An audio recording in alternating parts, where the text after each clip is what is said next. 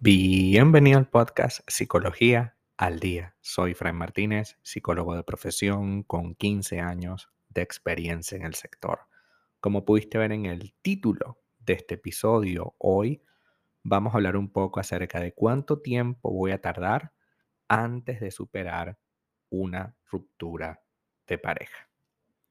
Cuando rompes una relación, siempre, siempre pasas por una etapa difícil en la que piensas que jamás podrás superar esa herida. Sin embargo, al final siempre va a suceder, siempre vas a poder superarlo, pero con el agregado de que tendrías que aprender ciertas cosas para la siguiente relación, puesto que de no aprenderlas, puesto que de no poner empeño en ello, puedes repetir la misma relación la misma dinámica o incluso pasar por relaciones aún más traumáticas sin tomar ninguna decisión al respecto. Es decir, claro, como, como ya viviste algo negativo o algo difícil, no lo superaste, eso se repite hasta que puedas aprender sobre ello. Cuando el amor se rompe, cuesta mucho unir de nuevo todas esas heridas, todas esas fracturas. Duele cada uno de los momentos que hemos vivido con esa persona. Duele ya no tener la casa llena de esa persona. Duele quizás eh, criar a los niños en solitario o estar lejos de los propios hijos y verlos crecer a la distancia. Son muchas cosas que resultan difíciles de sobrellevar y que evidentemente te plantean cambiarlo absolutamente todo. Porque sin duda que tu vida cambia por, por completo con este tipo de situaciones. Hoy vamos a hablar precisamente sobre eso, sobre cuánto tiempo pudiéramos esperar pasar por una etapa de duelo. Los duelos por ruptura de pareja nunca serán fáciles. Tampoco hay un manual ni unos pasos a seguir exactos, puesto que cada persona tiene o maneja su ausencia de manera distinta.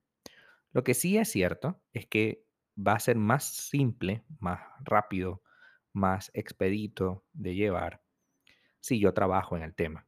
Es decir, si yo asisto a terapia, si yo trabajo duramente, duro en, modificar eh, lo que tenga que modificar, en aprender lo que tengo que aprender para poder construir esta nueva relación conmigo que al final terminará siendo una mejor relación con mi entorno. Em, cada persona necesita un tiempo particular. Generalmente los libros te dicen que entre seis meses y un año es necesario. Pero en mi experiencia acá trabajando estos 15 años, me he dado cuenta que hay muchos peros, ¿ok?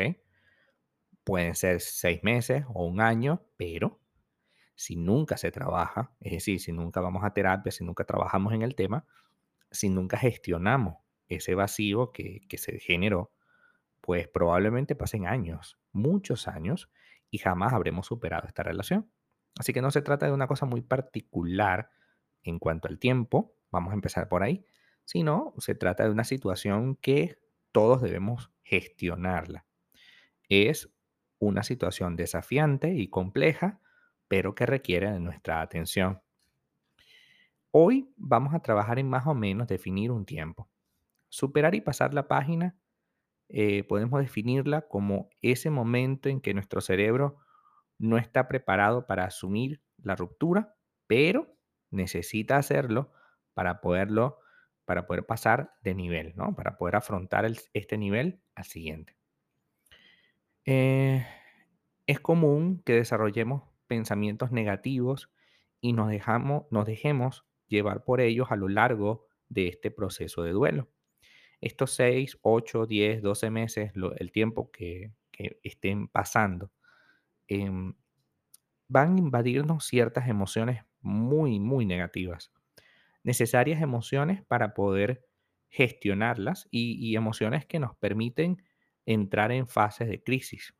La fase de crisis son momentos en los que nosotros no sabemos hacia dónde dirigir nuestra vida ni nuestras relaciones, pero son necesarios esos momentos de crisis para aprender a canalizar nuestros deseos en función de la realidad. Si nos damos cuenta, por ejemplo, que gracias a nuestros celos infinitos, que gracias a nuestro maltrato constante, hemos perdido la valiosa oportunidad de tener una persona especial a nuestro lado, entonces ya hemos hecho la primera parte de esta historia. Ya me doy cuenta de que sencillamente no puedo seguir esperando por cambiar ni mi forma de tratar a los demás, sobre todo a mi pareja, y tampoco puedo seguir esperando para modificar mi actitud hostil hacia las demás personas. Es decir, no puedo ser celoso, no puedo ser celoso. En este podcast hemos hablado en algunos episodios acerca de los celos y hemos dicho que son una muestra de inseguridad personal, porque así lo dice el manual, pero además de eso, es una muestra de que no sabemos gestionar lo que somos. Porque si te pones a ver, que nosotros seamos celosos no tiene sentido, puesto que esa persona no es de nuestra propiedad. Esa persona elige estar con nosotros, sí, elige, y nosotros tenemos el privilegio de tener esa persona con nosotros.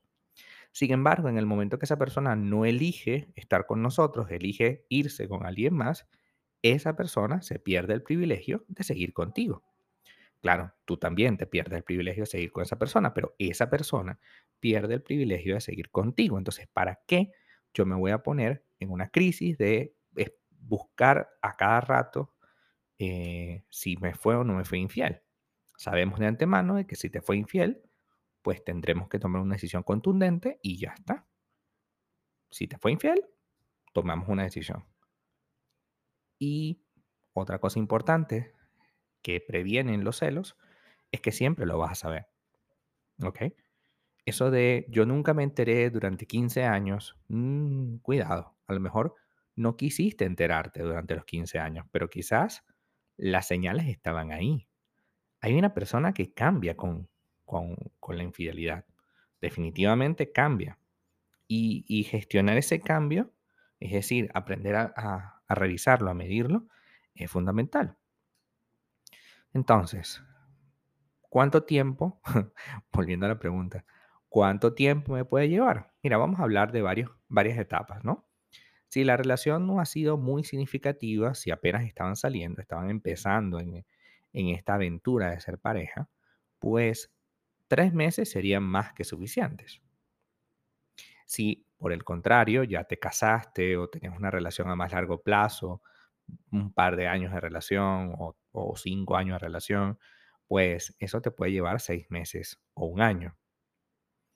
Se alargará mucho más si no, hemos, si no trabajamos sobre el duelo. Por tanto, es imprescindible iniciar una, una situación de terapia porque lo primero que nos pasa por encima es tratar de crear una especie de relación liana, es decir, agarrar una y pasar a la otra, ¿no? Como Tarzán.